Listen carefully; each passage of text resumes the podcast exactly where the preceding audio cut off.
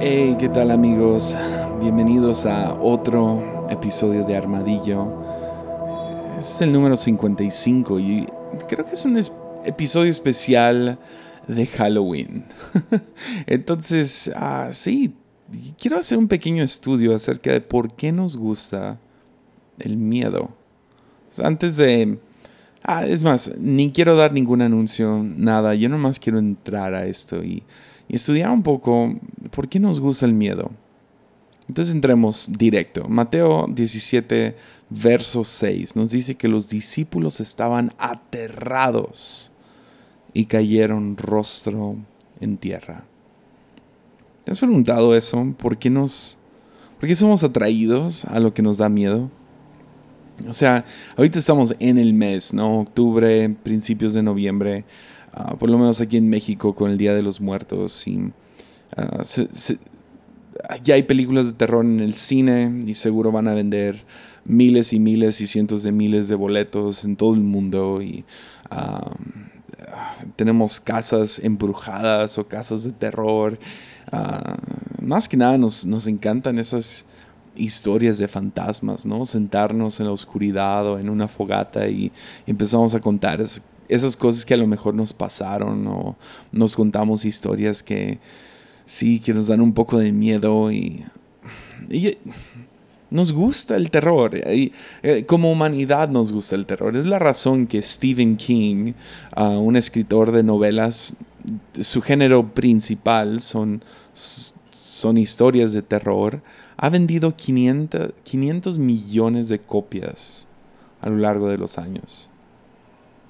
¿Por qué, ¿Por qué nos gusta el miedo? Yo no estoy, no estoy hablando acerca de, de, ese miedo de instinto, ¿no? Porque animales sienten miedo porque tienen que sobrevivir, tienen que salir adelante, tienen que huir de tal amenaza. Y tú y yo sentimos ese tipo de miedo, ¿no? Si, si nos enfrentamos algún, algún peligro, una serpiente o una araña venenosa o, vemos que viene una ola grande en el mar, empieza nuestra adrenalina y, y, a lo mejor es la razón que nos sentimos atraídos a cosas como montañas rusas, ¿no? Pero yo me refiero más como a ese miedo, el miedo a fantasmas, el miedo a, a qué hay en la oscuridad o ah, viste esa sombra o escuchaste ese sonido y y puedes confesarlo, ¿no? Yo, yo no estoy diciendo que a todos les gusta ir a películas de terror, pero definitivamente cada ser humano siente cierta atracción al miedo, a, tener miedo. Y eh, como te digo, es diferente a animales, porque animales, animales nunca, nunca pagarían un boleto para ir a que alguien les asuste, ¿me entiendes? Nunca ah, se pondrían en una situación que sienten hay una presencia en este cuarto. Pero seres humanos lo hacemos, lo hacemos. Y yo no estoy diciendo que amas ir a películas de terror, pero definitivamente hay algo en nosotros. O sea, lo veo con mi esposa. Mi esposa odia las películas de terror, pero si digo, hey, hay que ver esta película, siempre sonríe, se ríe y luego dice, no, no, no, no, no, no. Yo no voy a ir a ver La Monja 4, yo no sé cuál película salió, ¿no?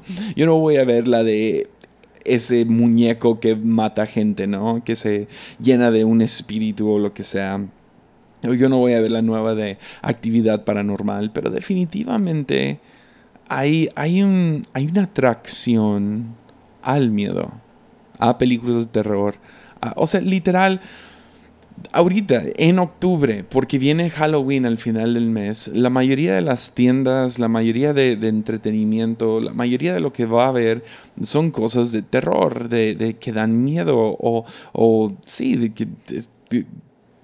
sí, esqueletos que bailan y brujas y hombres lobo y vampiros y, y todas estas cosas. y tienes que confesar que una o dos veces por lo menos te sentaste en un círculo de amigos ya tarde en la noche, en alguna, no sé, a lo mejor fue una pijamada o algo así, y empezaste a hablar acerca de cosas que dan miedo.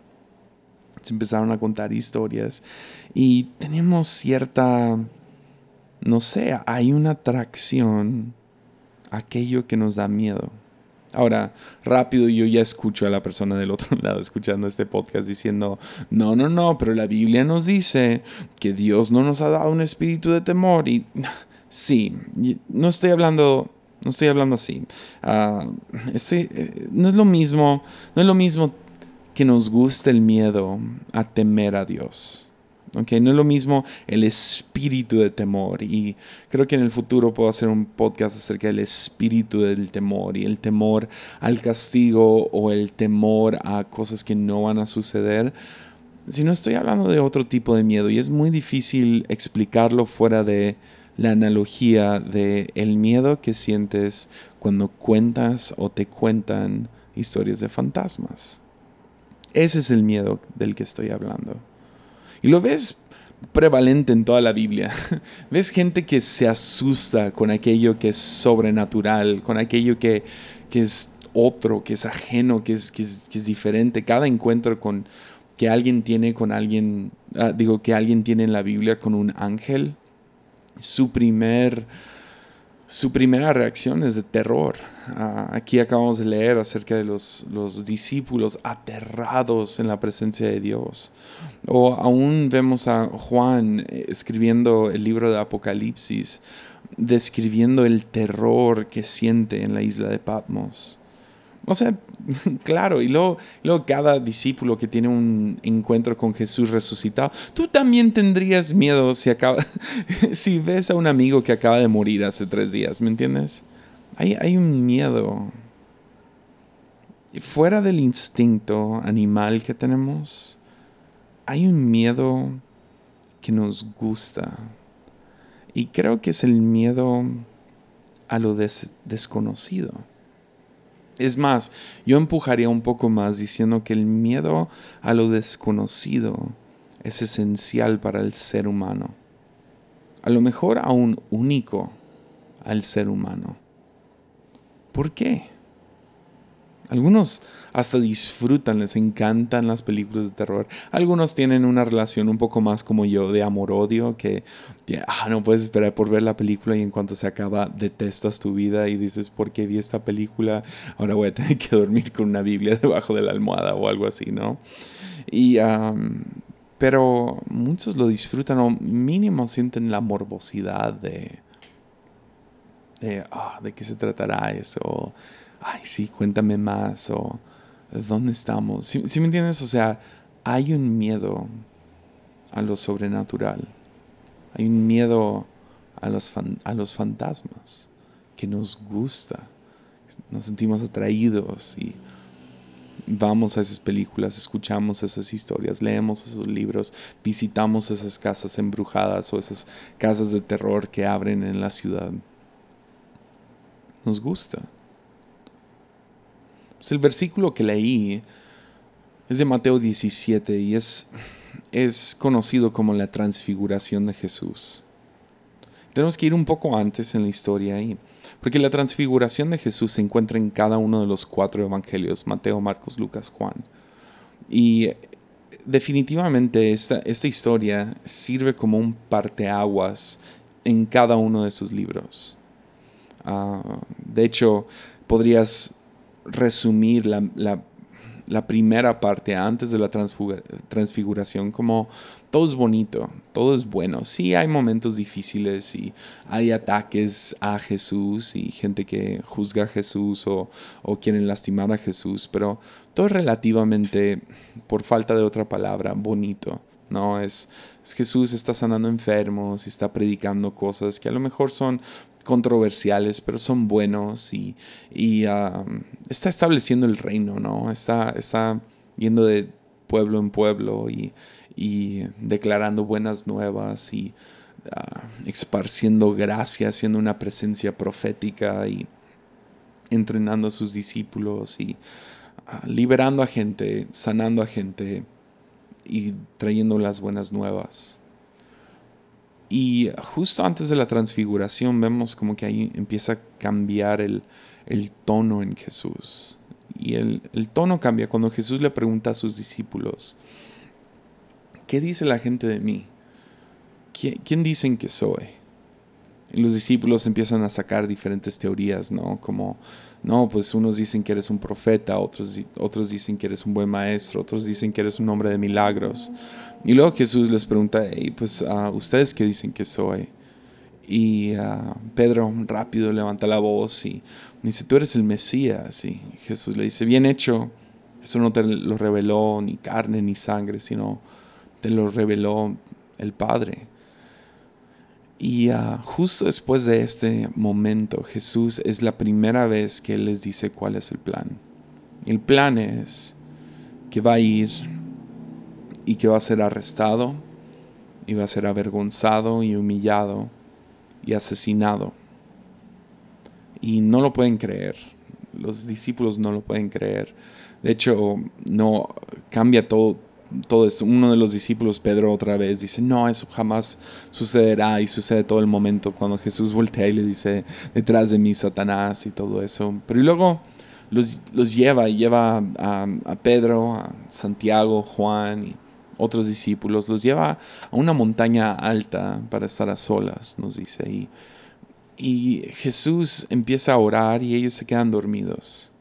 Que por mucho tiempo eso siempre fue algo como de, para mí, de, no sé, de condenación, como, ay, tú siempre te quedas dormido cuando Jesús ora, ¿no? Y, pero hoy en día, no sé, hay algo tan, tan bueno acerca de que, no sé, Jesús orando y los discípulos descansan. Ah, nomás me recuerda que Jesús siempre está trabajando aun cuando yo estoy dormido. Pero ese no es el podcast. pero ellos se quedan dormidos y luego Jesús se transforma a tal punto que su cara brilla como el sol y su ropa se vuelve blanca como la luz. Y es tan fuerte la luz que esto despierta a, los discípulos y, despiertan y, no pueden ver a Jesús porque es como el sol, ¿no? No, no, no puedes mirar el sol. Sabes que hay una luz y ellos saben que es Jesús, pero no, no lo pueden ver. Y, pero ven esta gran luz y luego medio agarran la vista, ¿no? Sus ojos se, acomodan y, y, ven que aparecen Moisés y Elías, dos hombres que han estado muertos por siglos ya. Ah, aparecen y están ahí platicando con Jesús y están viendo todo esto y otra vez Pedro levanta la voz y dice, qué, qué increíble que estamos aquí entre ustedes y hay que armar diferentes recordatorios o altares, ¿no? En diferentes traducciones dice diferentes cosas, pero básicamente dice, hay que, hay que construir un altar y recordar este, este momento. Eh, en otras palabras, hay que tomarnos una selfie, ¿no?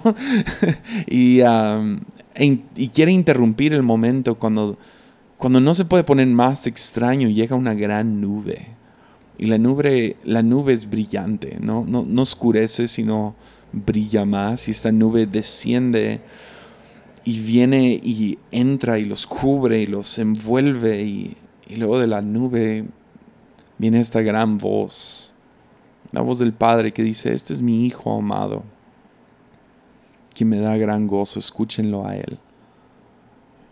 Y luego ahí es donde tenemos el versículo donde ya Pedro, Juan, Santiago, los demás discípulos no lo pueden aguantar.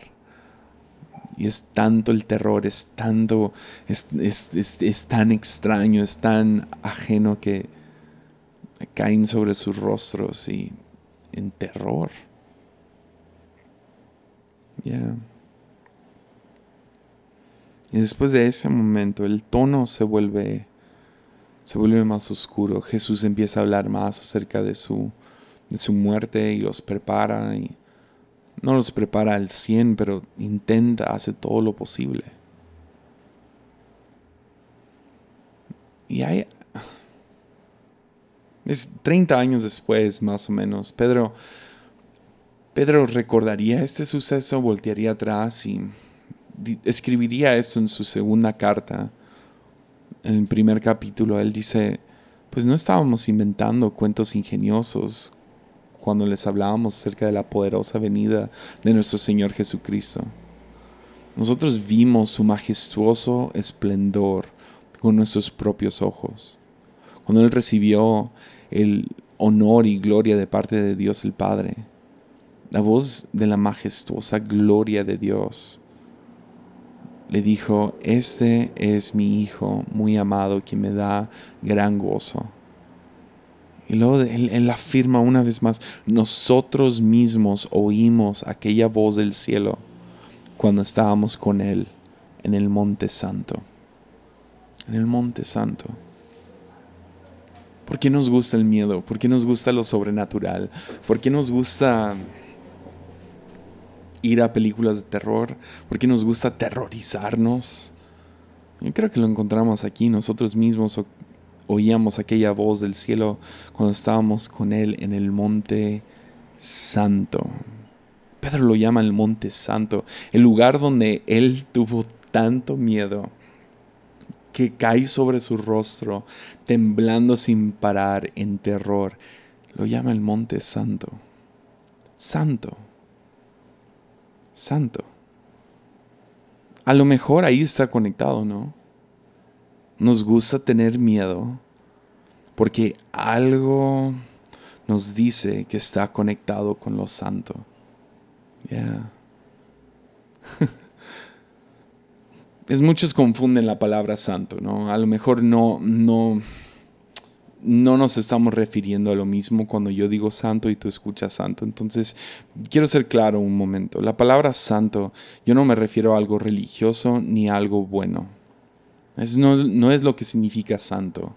Hoy en día ha llevado una distorsión o algo, no sé qué ha sucedido en la iglesia en Latinoamérica por lo menos, se ha usado la santidad o el lo santo como algo religioso o algo bueno. La santidad es algo bueno.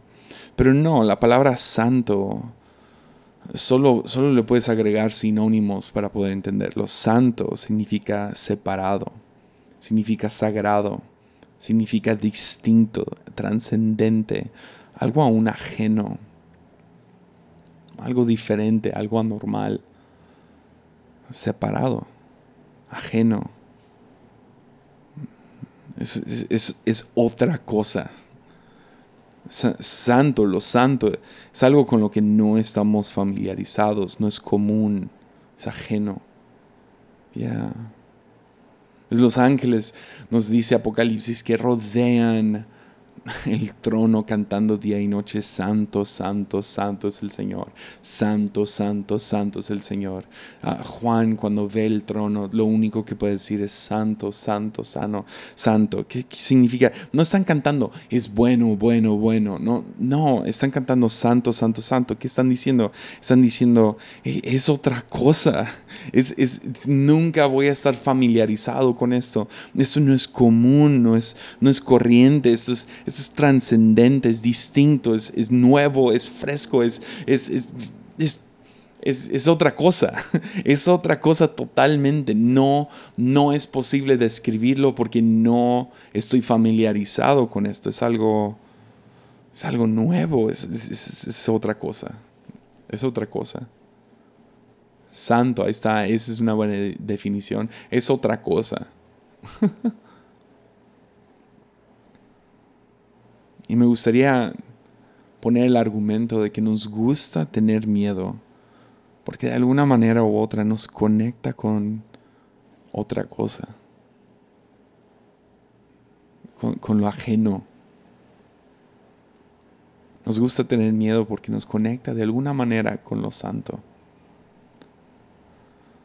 Es por instinto sabemos que existe algo más, algo más allá que el materialismo. no, no me refiero a dinero, me refiero a materialismo más en el ámbito filosófico. Ah, existe algo fuera de nuestros cinco sentidos, algo que no, no podemos tocar, algo que no podemos ver con nuestros ojos, algo que no podemos escuchar, sino algo más allá, algo trascendente, algo santo. Porque si la vida se trata solo de lo que podemos vivir, digo, tocar, ver, oír, sabemos que algo falta. Argumentaría más hasta esto. tenemos, tenemos la idea, tenemos la idea de que hay algo más allá. Hay algo detrás del velo, hay algo más de lo que podemos tocar, ver. Porque no nos gusta vivir con esta idea de que vamos a morir sofocados del aburrimiento de un trabajo de 2 a 4, 2 a 6. Digo, 9 a 4, 9 a 6. Es la razón que nos encantan las historias de fantasmas.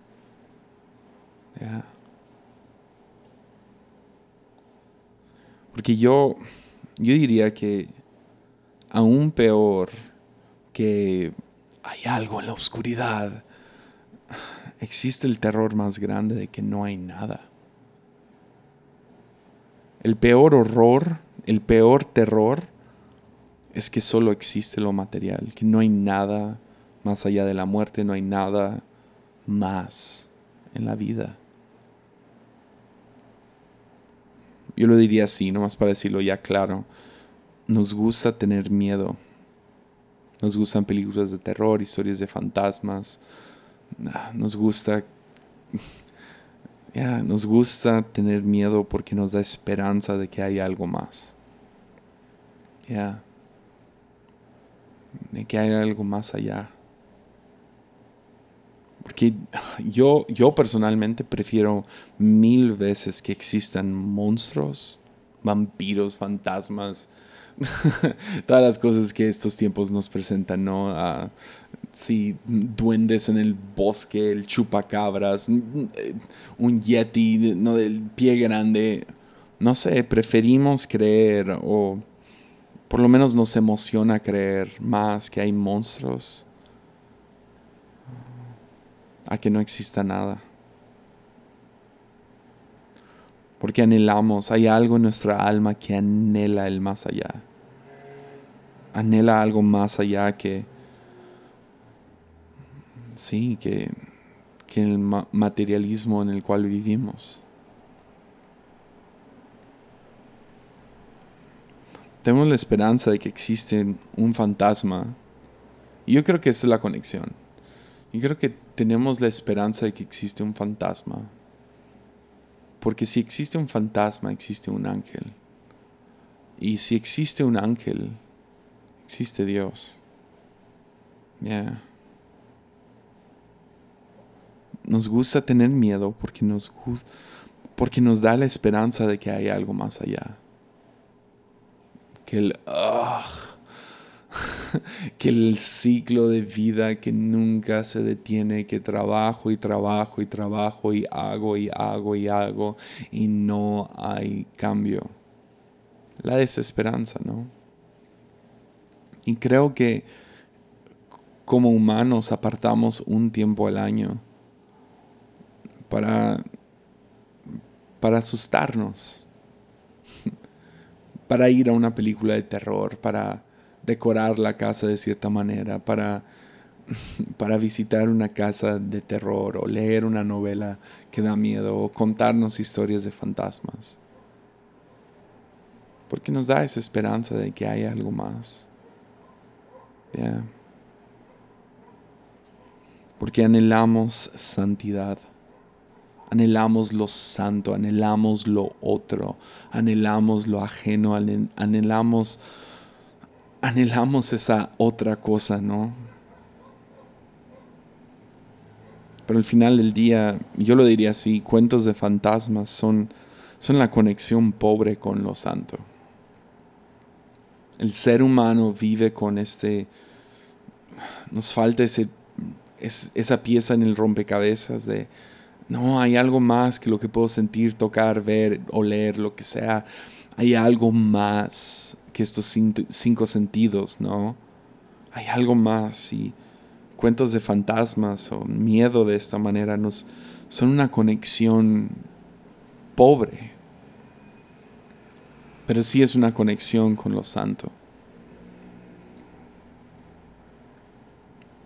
Y con eso dicho, quiero, quiero medio dar una, no sé, quiero irme por un camino completamente diferente y, vamos a regresar a esto, pero con eso dicho, con el, el anhelo de conectar con lo santo, el, el, el gusto que le tenemos al miedo, la atracción que nos sentimos a lo sobrenatural, creo que existen dos tentaciones prevalentes en la iglesia hoy en día, en la iglesia moderna. Me toca visitar,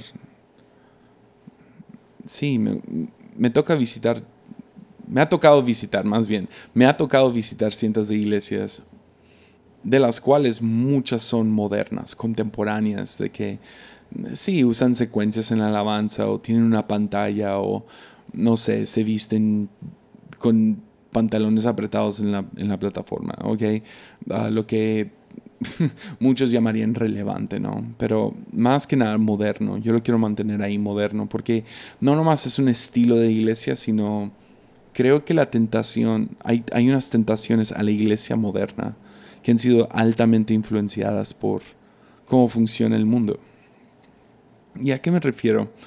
Las tentaciones que yo veo, número uno, es que la iglesia moderna quiere que todo sea práctico.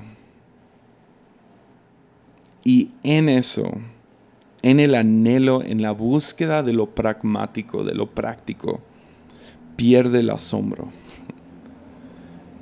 Y yo quiero presentar un poco el caso de, por lo menos quiero rogar, no, realmente ni estoy presentando un caso.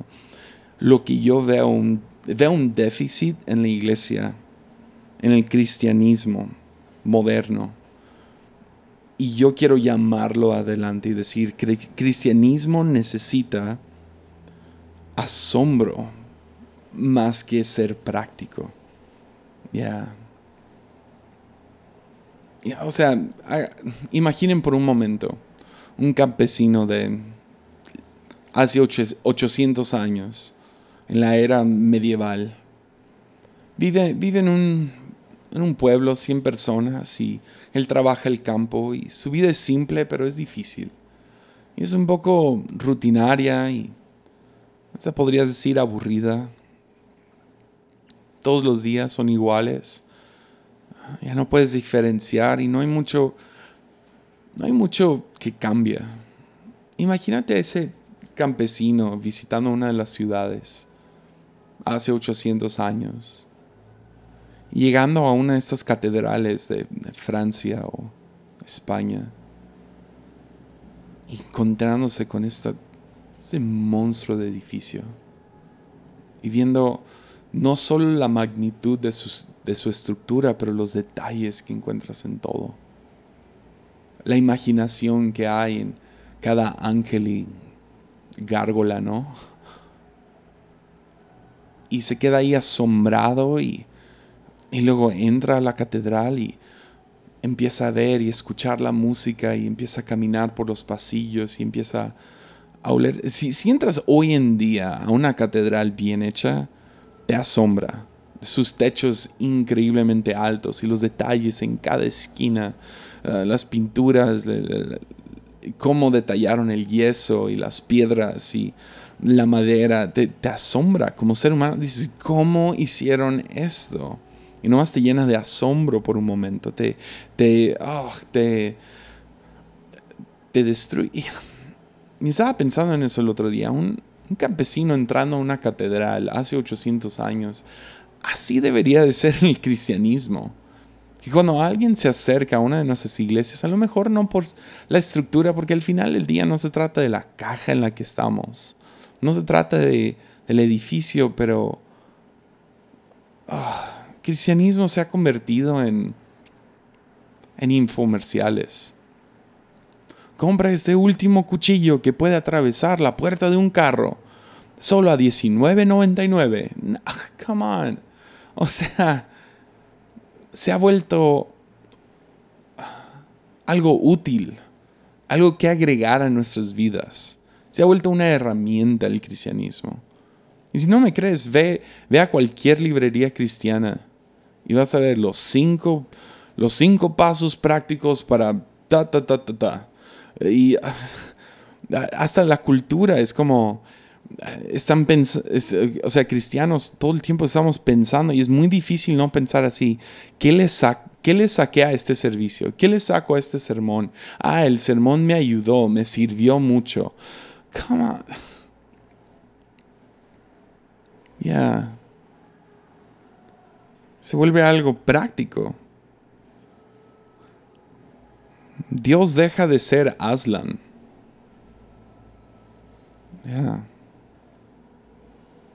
Para los que no han leído Así es, Lewis, Aslan es el león en los, en los libros de Narnia que representa a Dios. Y yo creo que si es Lewis le atinó al 100, obviamente robando la metáfora de, la Biblia misma. Pero Dios deja de ser Aslan y se convierte en cinta adhesiva. Ah, ¿qué? ¿Hay algo más aburrido? Y nos preguntamos por qué jóvenes están nomás dejando la iglesia. Ya.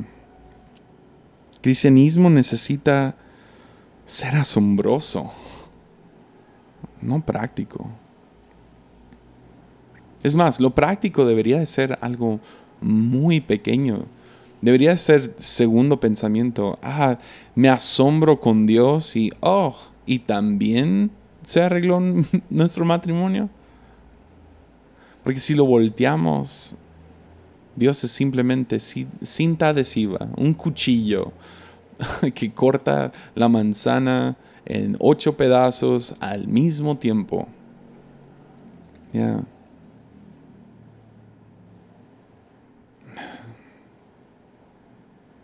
Y ves si, si Dios se convierte en otra máquina para bajar la lonja, si se vuelve si el cristianismo solo se vuelve un, un infomercial, deja de ser Aslan, deja de ser el gran león, deja de existir lo santo, nos deja de dar miedo. Eso crea un montón de problemas para la iglesia. Porque ves, convertimos a Dios, ves, Dios deja de ser un gran león que ruge y se convierte en una mula. Ya. La tentación número uno, en mi opinión, de la iglesia moderna es que Dios sea práctico. Otra tentación que yo veo y y creo que esto va a crecer más en, lo, en lo que Latinoamérica entra bien a la era de información, es que vamos a querer explicar a Dios, desmenuzar a Dios,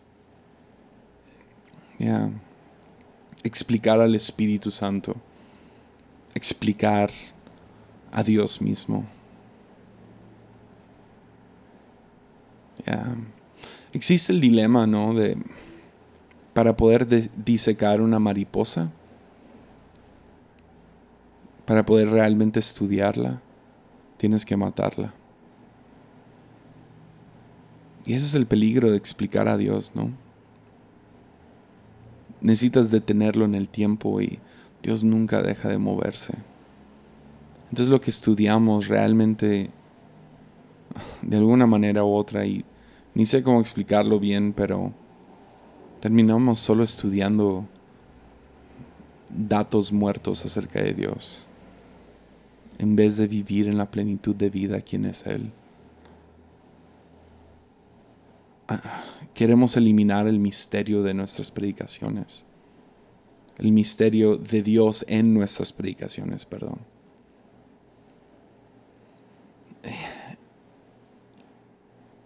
Y yo diría esto, si nada asombra a la gente de tu congregación, lo van a ir a buscar a la casa de terror. Porque el ser humano está programado para anhelar, anhelar lo santo, anhelar el asombro, anhelar esa cosa que está en más allá.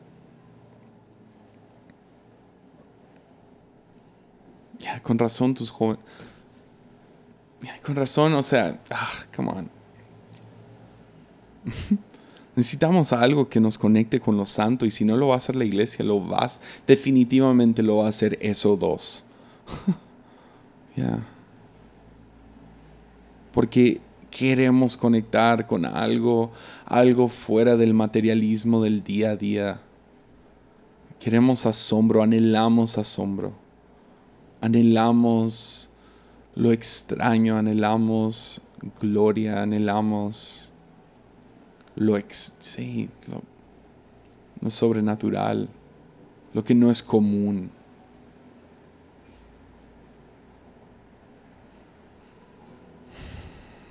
necesitamos algo que nos conecte con eso. Y tener miedo a través de una película, novela, no sé, diferentes historias, son un sustituto barato para encontrar lo sagrado. Nos gusta tener miedo porque nos da la esperanza de que hay algo más. Nos gusta tener miedo porque nos da la esperanza de que hay algo más allá del materialismo. Y si no lo encontramos en la iglesia, lo vamos a buscar en otros lugares. Ahora, no me malinterpreten, yo no estoy condenando, a mí me encanta una buena película de terror. Pero también reconozco que es la conexión más pobre con lo, con lo, con lo santo. Me conecta con lo santo, me da esperanza de alguna manera u otra de que hay algo más. Me da un sentimiento por un instante. Hay algo en la oscuridad, hay algo ahí, hay algo, hay una cosa, algo me jaló los pies, ¿me entiendes? Y personalmente me encantan las películas, películas de terror, pero también reconozco que son una conexión pobre con lo santo.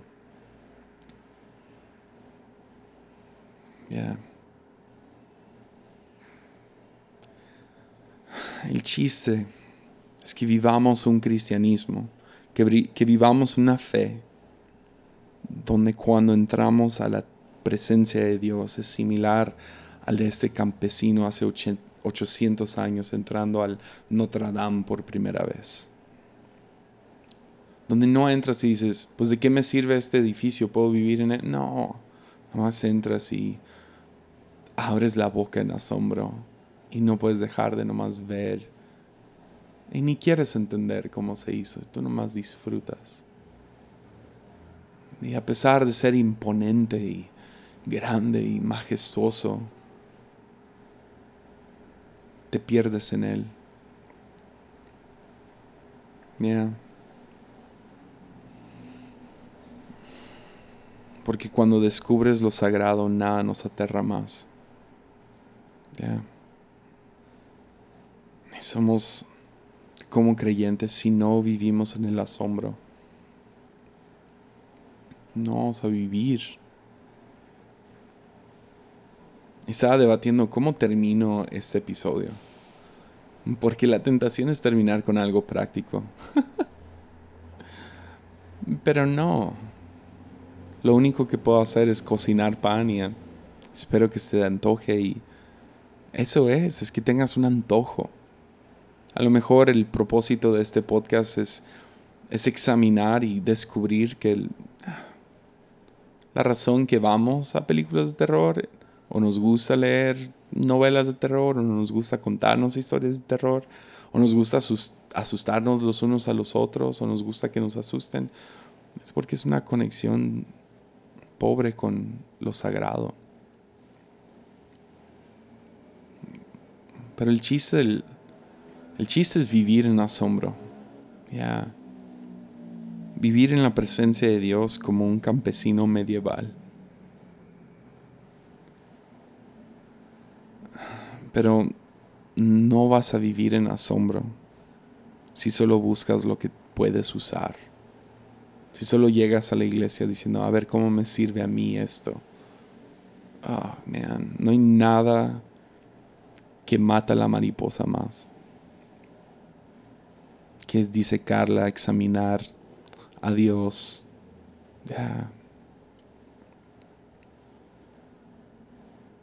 Entonces, ¿qué es esto? No sé. Yo creo que es simplemente un ánimo, un, un llamado redescubrir asombro, anhelar lo santo, lo sagrado, anhelar tener miedo en la presencia de Dios. Y mi oración es que los que tengan oídos para oír, que oigan. Porque yo sé que dentro de ti está ese está ese anhelo de conectar con aquello que está más allá del materialismo. Ya. Ya. Pues muchas gracias por escuchar este episodio y uh, muchas gracias a todos los que me uh, apoyan este, este podcast a través de patreon.com. Nos vemos la próxima semana. Ánimo.